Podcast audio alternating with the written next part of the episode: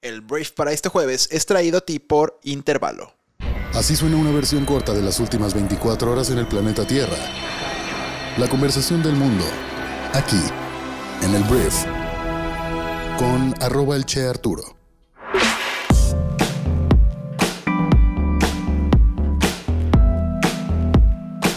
Hola, muy buenos días, bienvenidas y bienvenidos a esto que es el brief para este jueves 3 de febrero. Yo soy Arturo y te doy la bienvenida a este programa en el cual vas a poder informarte con un resumen de las noticias más importantes del día. Antes de comenzar, quiero agradecerle a Intervalo por hacer posible el brief del día de hoy. Intervalo es una marca mexicana que tiene un modelo de negocio padrísimo en el cual fabrican y envían a todo México productos para ayudarte a mejorar tu productividad. En intervalo.mx puedes ver todos sus planificadores, todos sus estuches para iPad, para laptop, sus libretas, todo esto puede ser personalizado y puedes elegir el color que tú quieras. En intervalo.mx puedes hacerlo y de hecho, para el San Valentín, que ya viene esta condecoración del amor y la amistad, hay un código que es Valentine's, con el cual puedes recibir un descuento en ciertos productos seleccionados. Entonces pasa a intervalo.mx y una vez más, Intervalo, muchas gracias por hacer posible el brief del día de hoy. Quiero comenzar hablando de Andrés Manuel López Obrador, el presidente de México, porque ayer Andrés Manuel intentó pues calmar a la población en cuanto a la economía. El problema con lo que hizo ayer Andrés Manuel es que pues aventó optimismo, no cifras o pronósticos o planes para llegar a lo que él dice que vamos a lograr como economía mexicana. Te cuento la historia. AMLO lanzó ayer un mensaje alentador, de optimismo, pues ante el mal escenario económico que plantean los últimos datos conocidos por el INEGI, en el cual el Producto Interno Bruto de nuestro país cayó un 0.1% en el último trimestre del año, y así tenemos dos periodos consecutivos con retrocesos, lo que, en teoría, es una recesión técnica. Y esto indica que la recuperación después de la crisis de la pandemia se estancó. El INEGI reveló esta semana de forma preliminar eh, que México creció un 5% el año pasado, lo cual pues no alcanza para superar el desplome del 8.2% en la economía en 2020. Si el dato se confirma, que estamos nada más unos días de que el INEGI termine la chamba, sería peor de lo que pronosticó Secretaría de Hacienda, que era un 6.3%, y el Banco de México, que pronosticaba un 5.4%. Y además las señales están bien claras. El rebote después de que reabrió la economía ya se agotó. Pero frente a estos malos datos, López Obrador pues descartó realmente que se pueda aplicar el término recesión, porque obviamente no le conviene a ningún gobierno decir recesión. Y además se sacó unas bajo la manga. Dijo, esto pasó porque la variante Omicron nos impidió crecer si no hubiéramos llegado al 6% de crecimiento en 2021. El problema con los números de Andrés Manuel es que no cuadran porque la economía mexicana empezó a retroceder entre julio y septiembre en el tercer trimestre, mucho antes de que se detectara Omicron en noviembre en Sudáfrica. Más bien, el estancamiento de la segunda mitad del año 2021, Andrés Manuel te platico, según los diferentes expertos, se puede atribuir a otros males derivados de la pandemia como un consumo privado todavía pues bajo y los problemas en las cadenas de suministro que han provocado pues una escasez mundial de ciertos insumos, entre ellos los microchips que requiere la industria automotriz. Entonces, México cerró el año además con una inflación del 7.36%, que es la más alta en 21 años, lo que ha provocado la subida pues, de las tasas de interés por parte del Banco de México y pues las cosas son más caras. Entonces, ante todo esto, el presidente dijo, ¿sabes qué? Pero es que la creación de empleo en enero pues está muy bien. Entonces, con esa base o sobre esa base, ha pronosticado tasas de crecimiento muy ambiciosas. Andrés Manuel dijo que vamos a crecer un 5% los próximos tres años. Los expertos y especialistas han dado cuando mucho un 2.5%, pero yo planteo un 5%. Él dice que tiene información y además es optimista porque quiere que nos vaya bien, porque imagínense un gobernante pesimista. No, un 5%. Entonces, Andrés Manuel, a mí me gustaría un gobernante realista no un gobernante optimista que pues está muy relacionado con un discurso, ¿no? En, en, lugar de hechos. Pero bueno, realmente Andrés Manuel ayer no precisó cuál es la fuente de sus proyecciones, pero espera lograr un promedio de crecimiento anual del 2% en todo su sexenio.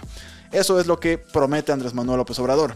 Estos pronósticos obviamente contradicen prácticamente todas las predicciones de expertos y organismos nacionales e internacionales. La propia Secretaría de Hacienda, que es del gobierno federal, que de hecho de ahí deberían venir tus datos, Andrés Manuel, no sé de dónde sacas tus datos, pronostican un 4.1% y el Banco de México un 3.2%. El Fondo Monetario Internacional recortó recientemente la proyección de crecimiento a un 2.8%.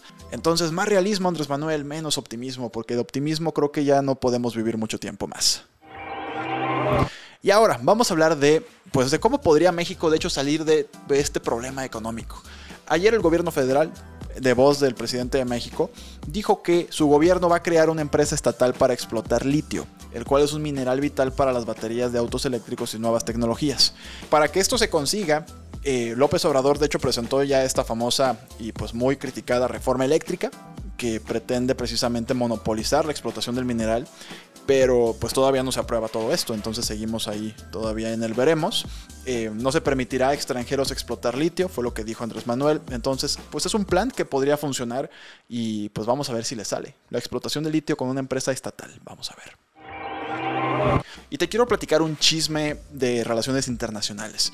Porque, mira, ayer un expresidente de Panamá, que se llama Ernesto Pérez Valladares, le pues envió un tweet al presidente de México en el cual lo llamó infantil, que la actitud de Andrés Manuel es infantil. Obviamente toda la oposición agarró esto para decirle a Andrés Manuel inepto, infantil y pues ya sabes las mentadas de madres, aunque la realidad pues no es para tanto. Estamos hablando de entrada de un mandatario que gobernó Panamá entre 1994 y 1999 y lo criticó porque Andrés Manuel pues estuvo inconforme por la manera en la que el gobierno del Panamá eh, pues rechazó a Pedro Salmerón como embajador de México en Panamá por la acusación que tiene de acoso sexual.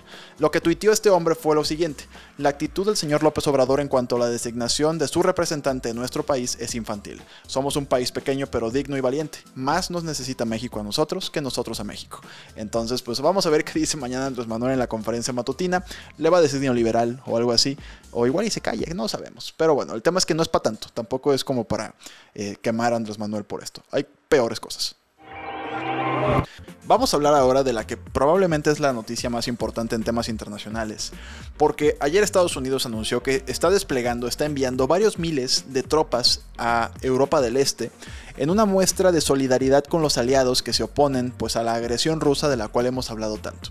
El secretario de prensa del Pentágono, John Kirby, dijo que los soldados estadounidenses no van a ingresar a Ucrania en caso de una invasión rusa. Estos no son movimientos permanentes, también dijo. Las tropas incluyen alrededor de mil personas que ya están en Alemania que se trasladarán a posiciones en Polonia y Rumania. Unos 2.000 más vienen de Fort Bragg, Carolina del Norte, para también posicionarse por ahí. Esto lo dicen los gringos, que es más bien como para pues, mostrar apoyo moral más bien a Ucrania y a sus aliados, para que también digan que ahí hay gringos, pues. Pero la realidad es que ahorita el gobierno de Joe Biden no puede hacer muchas cosas. A su administración no le está yendo bien no le está yendo bien a Joe Biden y esto pues podría provocar que los republicanos vuelvan a la Casa Blanca en 2024, pues con Donaldo, el expresidente más naranja del mundo, a la cabeza.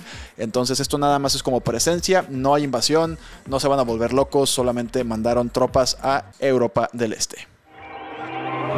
Vamos a hablar ahora de economía mundial, porque mira, ayer el Fondo Monetario Internacional anunció que la pandemia del COVID-19, de la cual si te fijas cada vez se habla menos en temas mediáticos, aunque sigue ahí, y algunas personas ya ni la pelan, ya dicen, ah, la pandemia ya se acabó y el COVID ya ni hace nada. Bueno, para todas esas personas les quiero decir que ayer el Fondo Monetario Internacional anunció que la pandemia sigue siendo el mayor riesgo para la economía mundial y está contribuyendo al aumento de la inflación en muchos países.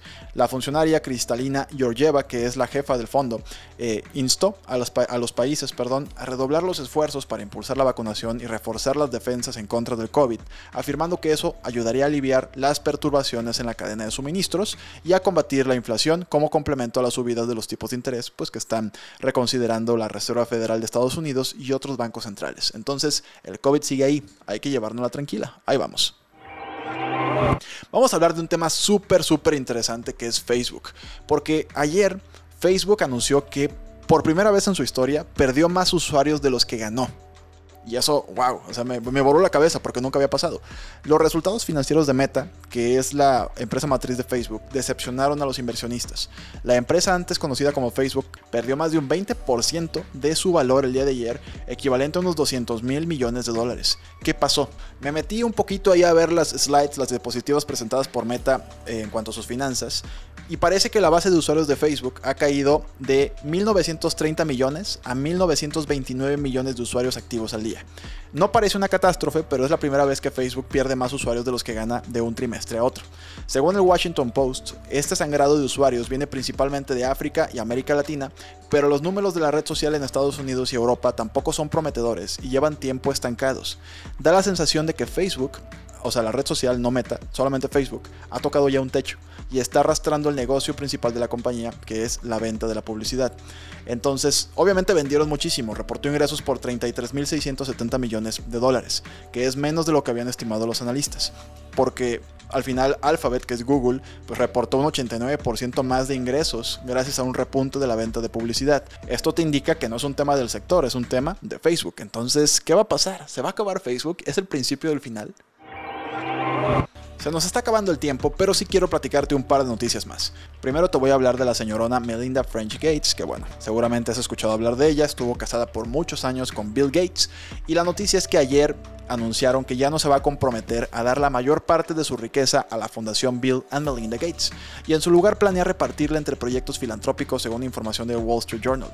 La empresaria oficializó su decisión a finales del año 2021 después del divorcio, y ahora se cree que pues va a realizar donaciones adicionales a la fundación, pero también ayudará a otras organizaciones benéficas, fue lo que dijo una de las fuentes del diario estadounidense. Hablemos de deporte, voy a hablar rápidamente de Roger Federer, un tenista suizo, pues que es uno de los mejores de la historia, personalmente es mi jugador favorito. Y bueno, el tenista ayer dijo que considera que no va a ser hasta abril o mayo cuando sabrá si puede regresar o no a las canchas de tenis. El suizo no ha jugado pues mucho, la verdad, en los últimos años. Tiene 40 años y no juega desde que fue eliminado en el último torneo de Wimbledon que fue pues ya en el pasado mes de julio. Jugó nada más 13 partidos en 2021 y se operó la rodilla. Ha sido toda una odisea, pero él planea volver. Pero en abril o mayo sabremos si se va a poder o no. Te agradezco muchísimo que estés aquí el día de hoy. Gracias por compartir este podcast con tus amigos y familiares. Estás oficialmente informada o informada con las noticias más importantes del mundo. Y bueno, nos escuchamos el día de mañana, ya viernes, en la siguiente edición de esto que es el brief. Yo soy Arturo. Adiós.